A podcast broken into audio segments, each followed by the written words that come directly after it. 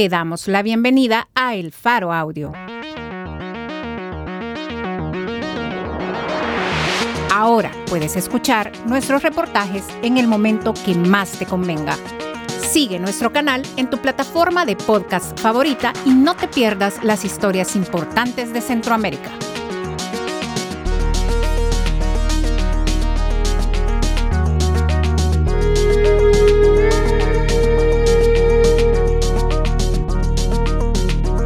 Hoy es 31 de mayo de 2022. Este es un artículo de Ginny Alvarado y José Luis Sanz, titulado Gobierno de Bukele no renovó su contrato de cabildeo con Thomas Chanel. Publicado en elfaro.net.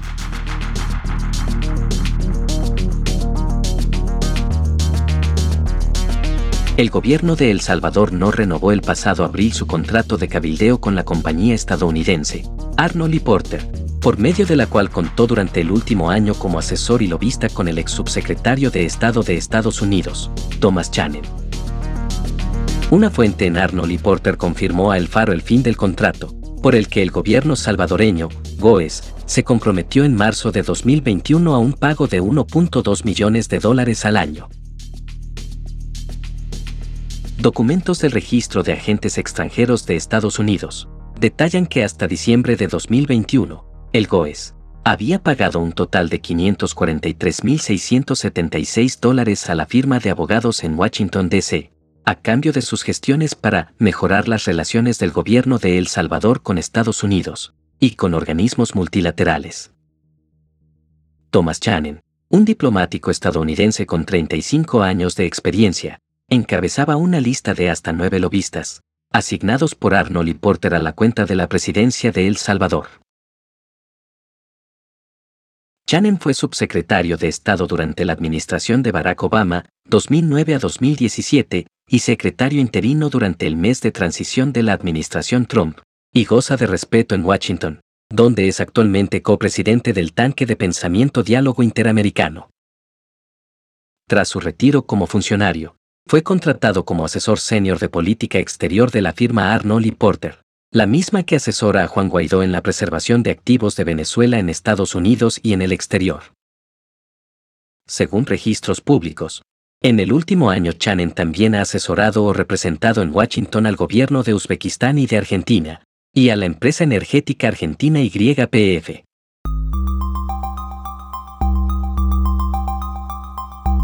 El informe presentado por el diplomático sobre sus gestiones para el gobierno de El Salvador incluye una conversación telefónica con Victoria Nuland, subsecretaria de Estado para Asuntos Políticos de Estados Unidos, y tres con el subsecretario adjunto para el hemisferio occidental del Departamento de Estado, Ricardo Zúñiga, además de seis llamadas con reporteros de los periódicos Huffington Post, New York Times, El País y Associated Press.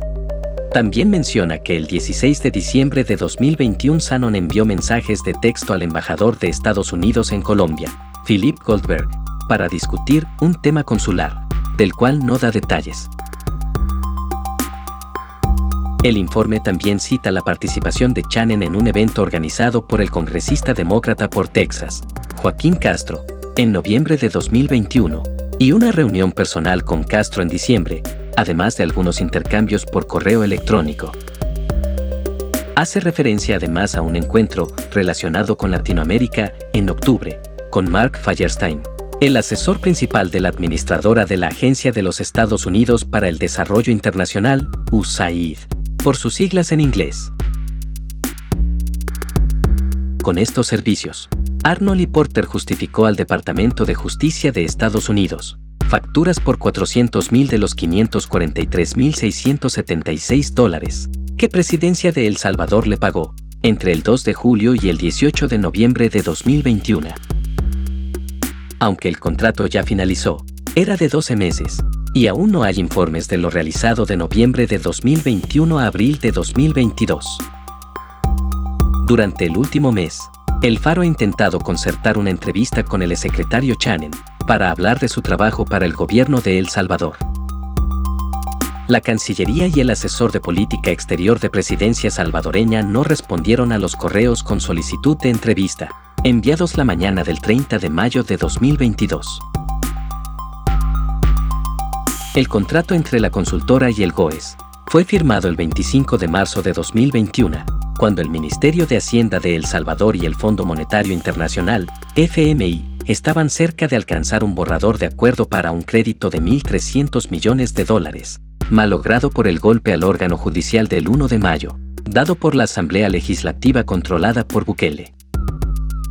En abril de 2021, la gerente financiera de la presidencia, Claudia Juana Rodríguez, nombrada secretaria privada en marzo de 2022, acordó las condiciones del contrato de asesoría estratégica y divulgación en respaldo de las relaciones con los Estados Unidos e instituciones multilaterales. Un año después, las relaciones entre El Salvador y Estados Unidos están en su peor momento. La administración Biden recortó en mayo de 2021 su ayuda a la policía, la Corte Suprema y el Instituto de Acceso a la Información Pública.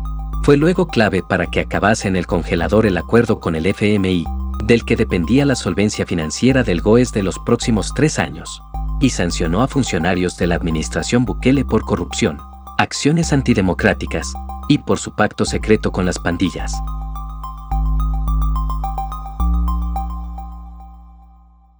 Antes de suscribir este contrato, Arnold y Porter ya había prestado servicios al gobierno de El Salvador, tanto durante la administración de Bukele como durante el gobierno de Salvador Sánchez Serén, 2014 a 2019.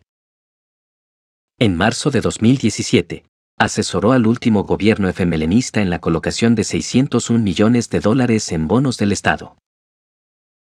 El 17 de julio de 2020, de nuevo, asesoró al gobierno actual en la colocación de bonos por mil millones de dólares. Por este último contrato, en concepto de comisión, la compañía estadounidense recibió de El Salvador un pago de 395 mil dólares, según el informe de una comisión legislativa creada en 2020 para darle seguimiento a la colocación de esos bonos.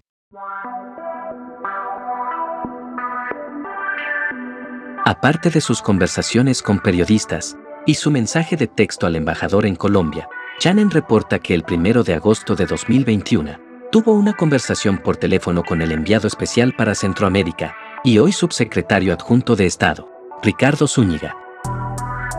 La llamada sucedió un mes después de que Estados Unidos sancionó a través de la lista Engel al secretario jurídico de la presidencia, Conan Castro, la jefa de gabinete, Carolina Recinos, el ministro de Trabajo, Rolando Castro, el director de centros penales, Osiris Luna, y los exministros de Seguridad y Agricultura, Rogelio Rivas y Pablo Anlíquer.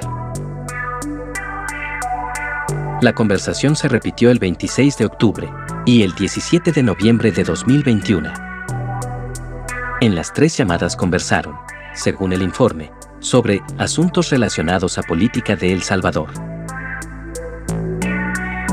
El Faro consultó a la oficina de Zúñiga sobre estas conversaciones con Chanen y se pidió saber si hablaron sobre el golpe al órgano judicial, la lista Engel, o las negociaciones de El Salvador con el FMI.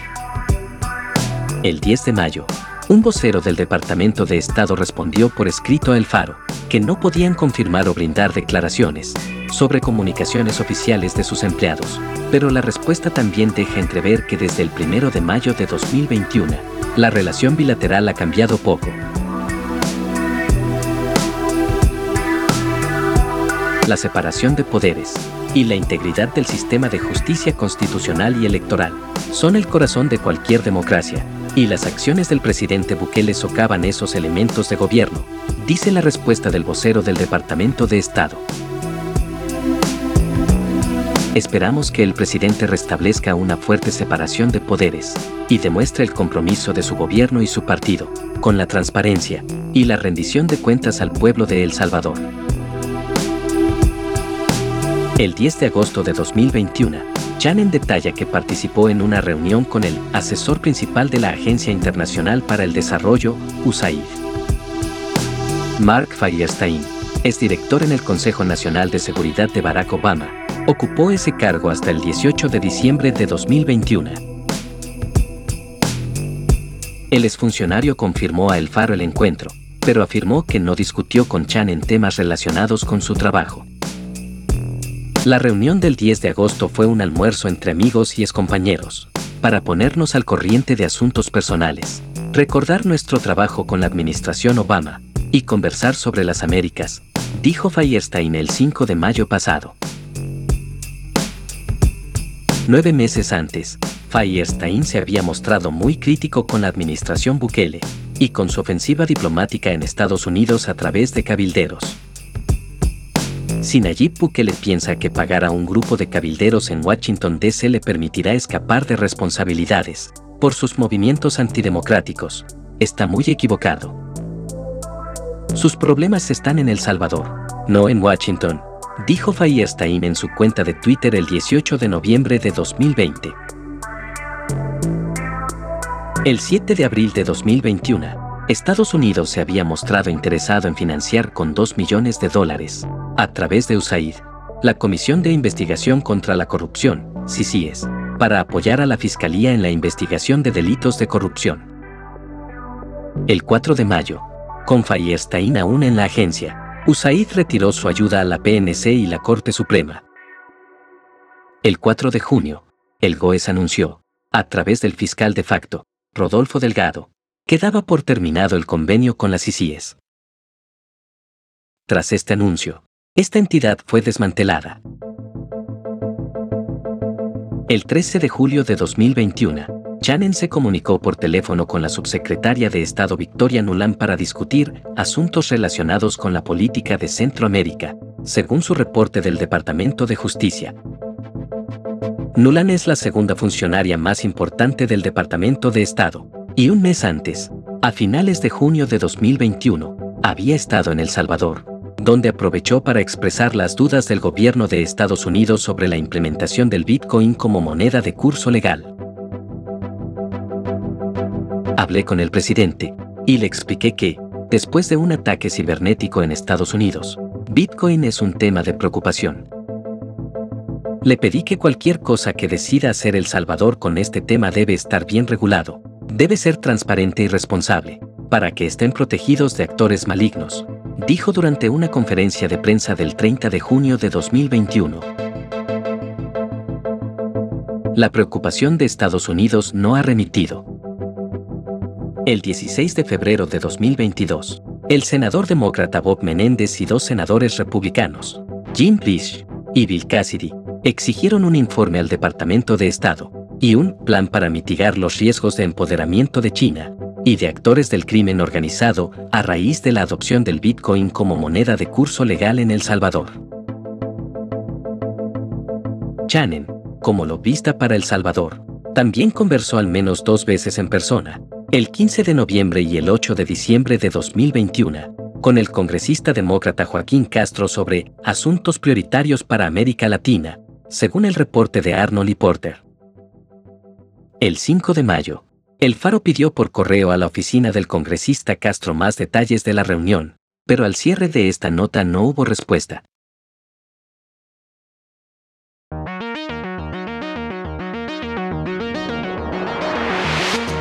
Gobierno de Bukele no renovó su contrato de cabildeo con Thomas Chanen.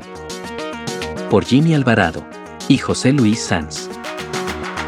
Editores, Oscar Martínez y Sergio Arauz. Producción y musicalización por Omnium. Gracias por escuchar esta historia. Si te parece valioso nuestro trabajo, apóyanos para seguir haciendo periodismo incómodo. Sé parte de nuestra comunidad de excavación ciudadana desde un dólar a la quincena. Ingresa a apoya.elfaro.net.